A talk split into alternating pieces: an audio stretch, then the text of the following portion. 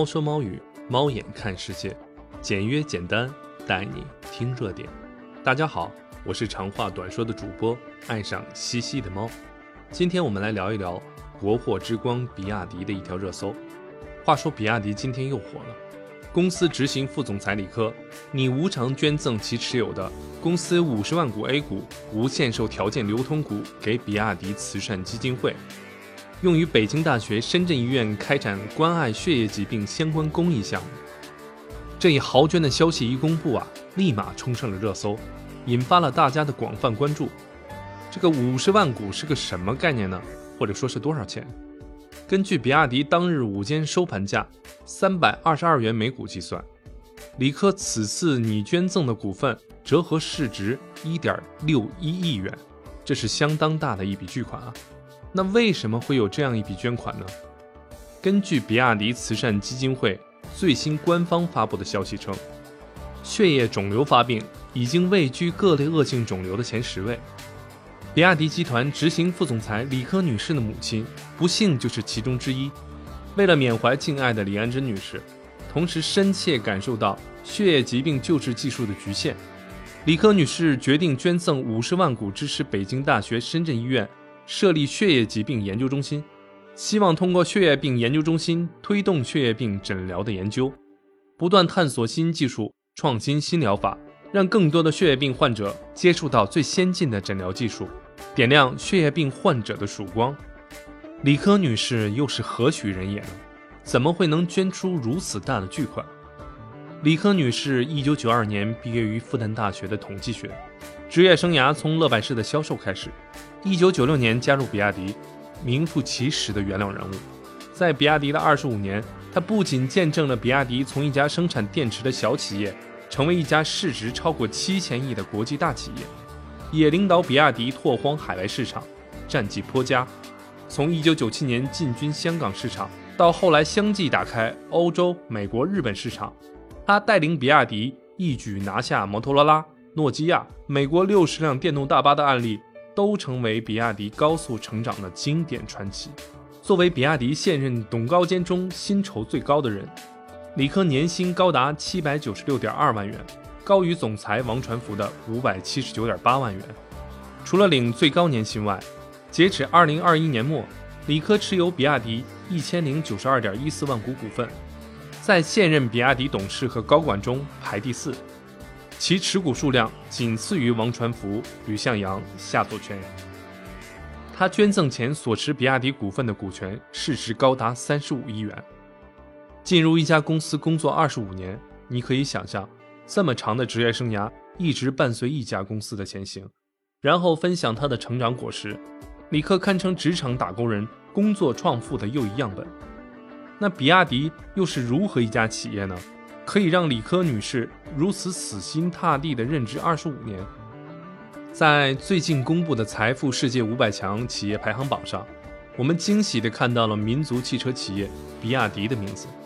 对于任何一家企业来说，能成长为世界五百强，背后肯定都有着精彩的故事和非凡的实力。首先，我们先从比亚迪做过的那些慈善捐赠说起。作为一个有责任感的企业，取之于民，用之于民。他当之无愧。比亚迪慈善基金会官网显示，其成立至今已经完成了不少慈善捐赠和公益项目。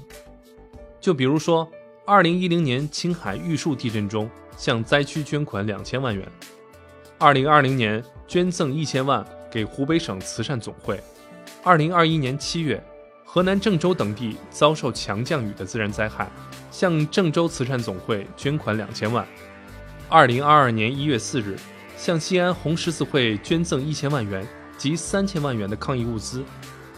二零二二年一月十六日，比亚迪慈善基金会向河南安阳市捐赠五百万元的抗疫物资。二零二二年二月二十五日，捐赠五百八十万元爱心物资支援深港疫情防控工作。这些捐赠让我们对比亚迪的企业形象有了不一样的认识。它从一个企业。变成了一个感人的形象。这样一个身负责任感的企业，到底有着怎样的发展故事呢？下面主播就给大家详细的讲一讲。